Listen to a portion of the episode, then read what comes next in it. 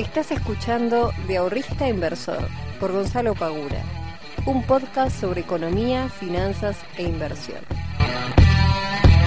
Muy buenas tardes, muy buenos días y muy buenas noches para todos y para todas. Espero que estén muy pero muy muy bien. Mi nombre es Gonzalo Pagura, para aquellos que no me conozcan, soy el fundador de Invertir Conocimiento y el responsable de traerte todas las semanas novedades, actualizaciones y tratar de explicarte cómo funciona un poquito el mundo de las finanzas, de la economía y obviamente de las inversiones. Bienvenidos a aquellos que sean nuevos o nuevas, que estén recién llegando a este podcast, tienen un montón de capítulos para entretenerse. Eh, la verdad que llegar al capítulo número 104 me parece una barbaridad. Espero que hayan empezado muy bien el, 2021, que lo hayan pasado en familia o con amistades, aquellos que pudieron.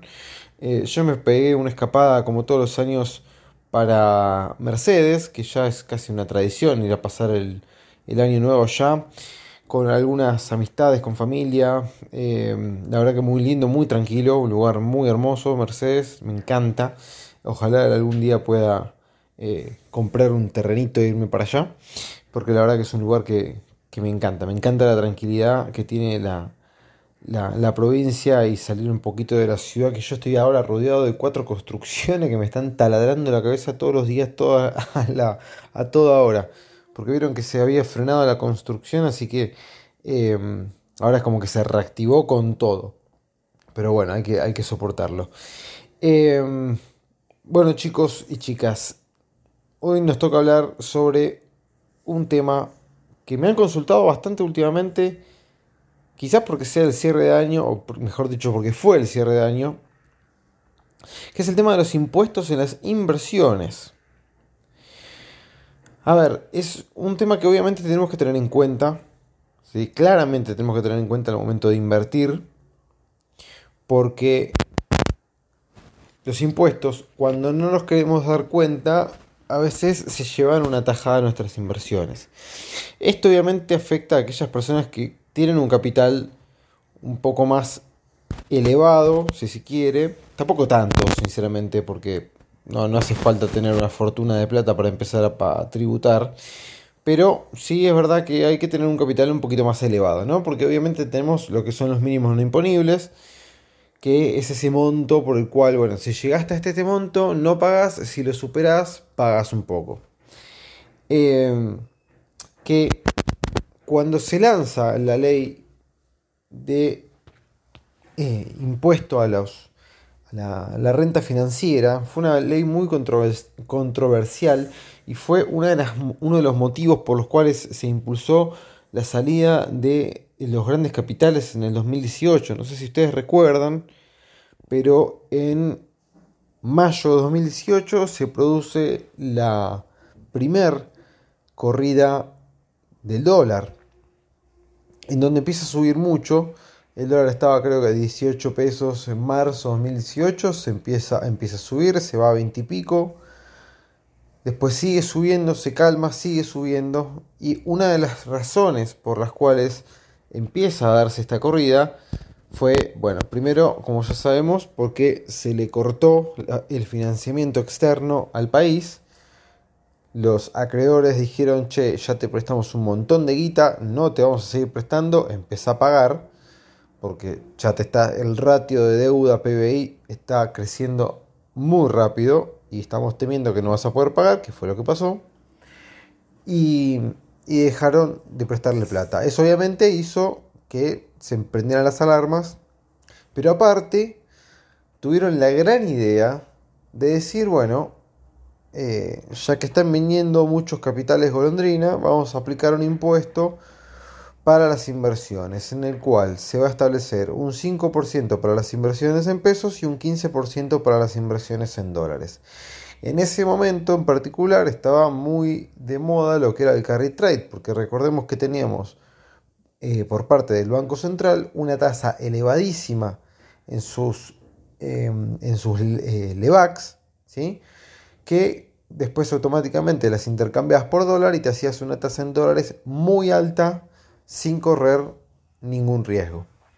Entonces vos invertías en pesos, al mes tenías una tasa muy alta que como el dólar estaba planchado, después lo intercambiabas a dólares y chao. Te hacías de los dólares y te llevabas una gran tajada casi sin riesgo. Entonces cuando aplican este impuesto, ¿qué hacen? Bueno, automáticamente están cambiando las reglas de juego. Antes no teníamos impuesto a hacer ninguna transacción en dólares, ahora te están aplicando un impuesto del 15% sobre el mínimo imponible, que obviamente que aquellos grandes eh, inversionistas claramente que tenían que tributar. ¿Qué pasó? Y bueno, siempre que se les, mete la mano al bolsillo, se van. Entonces cuando vieron que había posibilidades de que iban a tener que tributar, cambiaron sus pesos por dólares y chau, se fueron del país. Esto produce obviamente una ola tremenda de compra este, de dólares por parte de los inversionistas para irse a sus países y llevarse los capitales.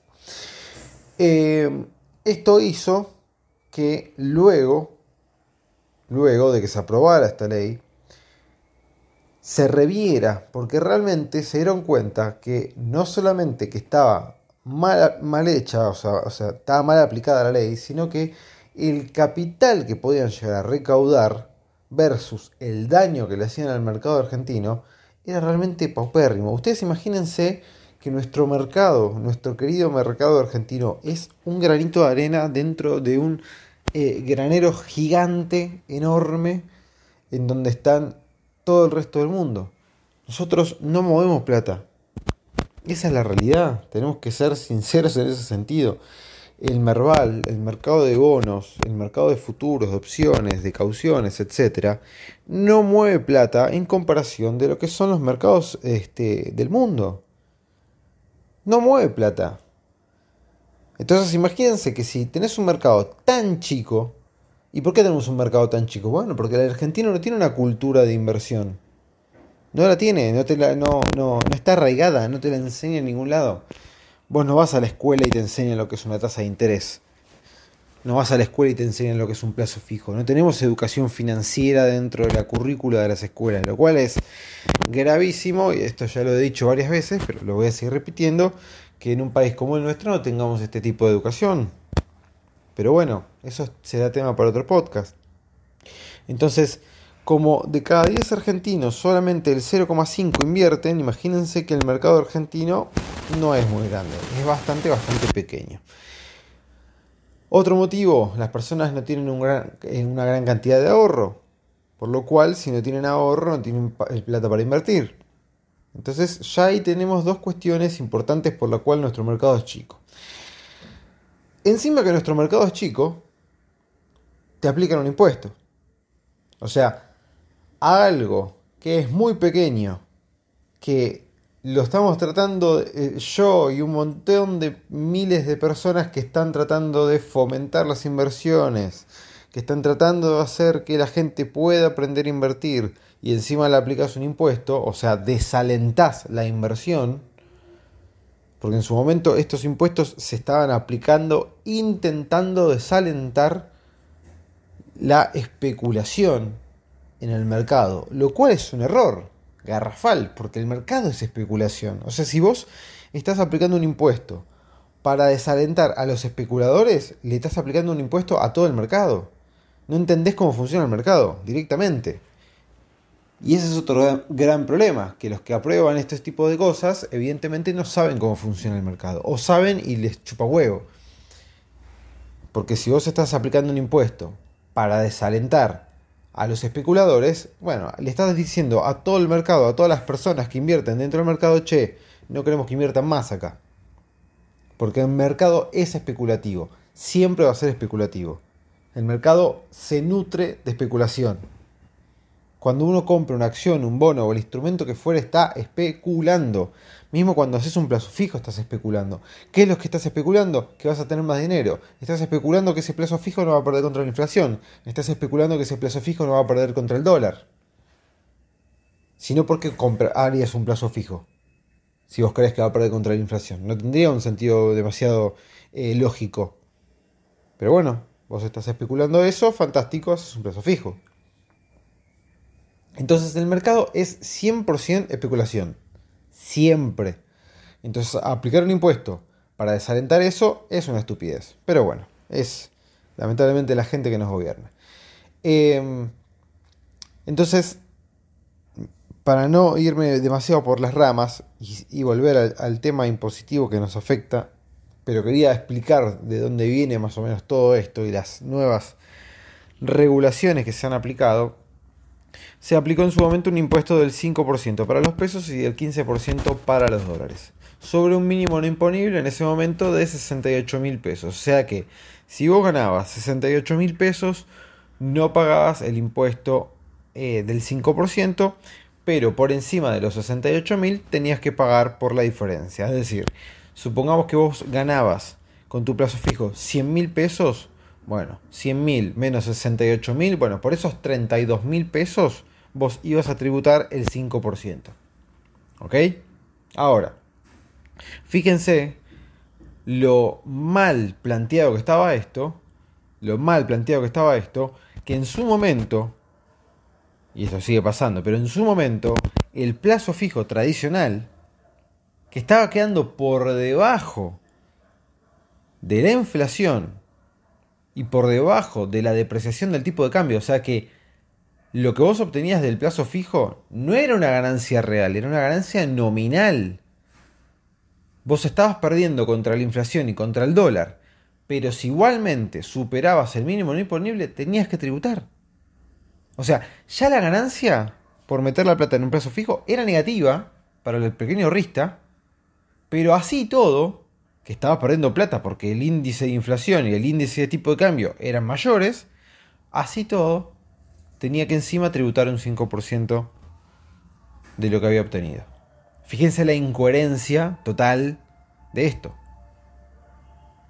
Fíjense la incoherencia total de esto. Vos perdías plata porque tenías menos poder adquisitivo y encima tenías que tributar un 5%. Bueno, esto por suerte, algunos iluminados se dieron cuenta de que estaba mal, evidentemente, y lo sacaron. O sea que, por ejemplo, algunas cuestiones que antes tributaban, ahora ya no estarían tributando más. Me acuerdo que en su momento hasta los bonos en pesos tributaban. Una cosa increíble, pero bueno. Eh, para que se den una idea. Si vos tenés dólares, no pagas ganancias, pagas bienes personales. Bien. Si vos tenés dólares, de vuelta. Si vos tenés dólares físicos, ¿sí? en tu declaración jurada, si la haces vos o la hace un contador, no vas a pagar ganancias, vas a pagar bienes personales. Bien. Las criptomonedas, esto es lo último que encontré. Si hay alguna actualización, si hay algún contador que me esté escuchando esto que voy a decir está mal, por favor, infórmelo. Dígamelo, mándeme un mensaje a Instagram, que siempre voy a agradecer la información. Obviamente que puedo estar desactualizado, ya que no, no me dedico a esto. Pero las criptomonedas, ¿sí? Eh, la compra-venta paga un 15% de ganancias y los intereses hasta un 35% de ese gravamen y también pagan bienes personales. O sea que el, el inversor de criptomonedas tributa bastante. Tributa bastante. Esto tenganlo en cuenta aquellos que estén comprando Bitcoin aquellos que estén comprando eh, cualquier otra moneda, criptomoneda. Tengan en cuenta que este, los intereses, ¿sí? O sea, si vos comprás, vendés y obtuviste una ganancia por eso, ¿sí? Pagas hasta un 35% de ganancias. Y también pagas bienes personales. Las cajas de ahorro y los plazos fijos en pesos no pagan ganancias ni tampoco pagan bienes personales. Esto en su momento se había modificado y habían dicho que los plazos fijos pagaban un 5%. Bueno, esto ya no va más. O sea que plazo fijo tradicional no paga ni ganancia ni tampoco paga bienes personales. Ahora el tema era para los plazos fijos en uvas, los bonos ajustables por ser, que en su momento tributaban eh, porque justamente ajustaban por, em, ajustaban por, eh, por ser. Entonces hacían una eh, tributación este tipo de plazos fijos. Los intereses de estos plazos fijos pagaban ganancias según la escala progresiva, pero no pagaban bienes personales. Es decir, si vos en tu trabajo, vamos a decir, de relación de dependencia, tributabas, no sé, el 20% de impuesto a la ganancia, bueno, ese plazo fijo en UBA que vos ibas a tener, también los intereses también iban a tributar impuesto a la ganancia según la escala en la cual vos te encuentres.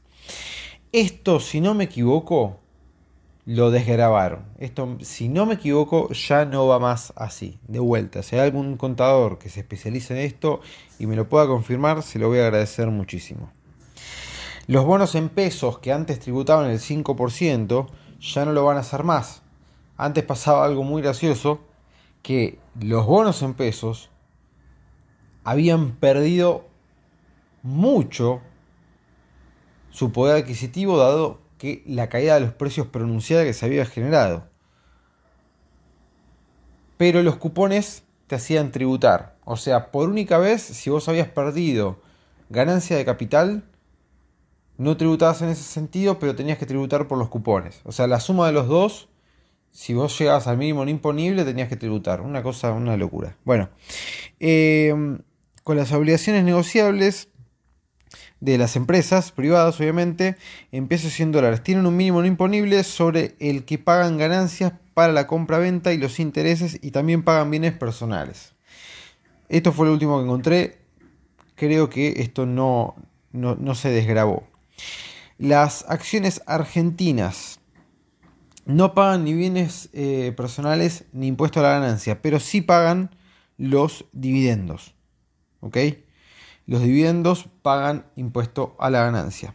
Bien, que es creo que entre el 7 y el 13%. Eh, los dividendos de los ADRs también pagan entre 7 y el 13% de impuesto a la ganancia, eh, de impuesto a la ganancia, mientras no pagan bienes personales. Los fondos comunes de inversión es un caso aparte, porque el fondo común de inversión va a pagar dependiendo también de lo que estén invirtiendo. O sea, si es un fondo en dólares, va a tributar, si es un fondo en pesos, no. Si el fondo que estás invirtiendo vos es un fondo común de inversión que invierte en plazo fijo, en cuentas remuneradas, etcétera, no tendrías ningún problema. Ahora, si es un fondo en dólares, bueno, ahí ya corre como si vos estuvieses teniendo los dólares en tu cuenta, o sea que tributarías.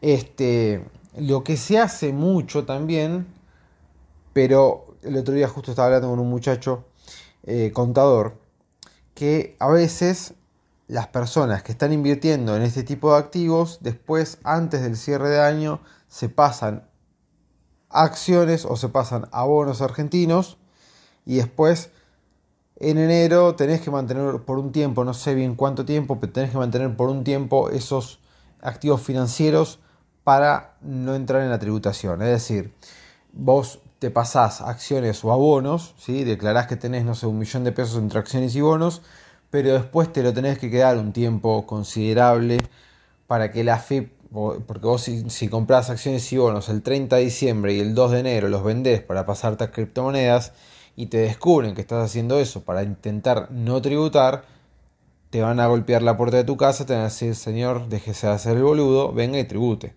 ¿Ok? Este, tenés que tenerlo durante un tiempo, ¿bien? Entonces, siempre tengan en cuenta el tema de los impuestos al momento de invertir, porque van a tener que pagar si es que ustedes están por encima del mínimo imponible. Eh, sobre todo, siempre lo que sean inversiones en dólares van a estar más grabadas que lo que son inversiones en pesos, dado que intentan fomentar lo que son las inversiones en pesos por sobre las inversiones en dólares. Esto igualmente, con todos los problemas que estamos teniendo, em, no he sabido de muchos casos en los cuales hayan salido a cazar, por decir de alguna manera, a inversores particulares minoritarios de, che, no pagaste el impuesto de eh, tus CDRs, vení y pagá. Bien. Pero ténganlo en cuenta, ¿sí? Ténganlo en cuenta. Obviamente que la FIP se está tratando de encargar de personas que tengan que pagar millones de pesos, sino de personas que tengan que pagar, no sé, 400 puestos de, impuestos de, a la ganancia. pero tengan en cuenta este tipo de cuestiones porque si en algún momento empieza a hacer algún relevo y se dan cuenta que vos tendrías que haber tributado y no, tributaste, bueno, vas a estar en un, en un, problema. Pero siempre es mejor que se asesoren con algún contador eh, que sea especialista en este tema para ver cómo les conviene hacer su planificación de inversión y no tener ningún tipo de inconvenientes con este, eh, en este sentido. Bueno chicos y chicas, hemos llegado hasta acá, espero que estén muy bien, nos vemos la próxima semana en un nuevo capítulo de este podcast. Les mando un fuerte abrazo,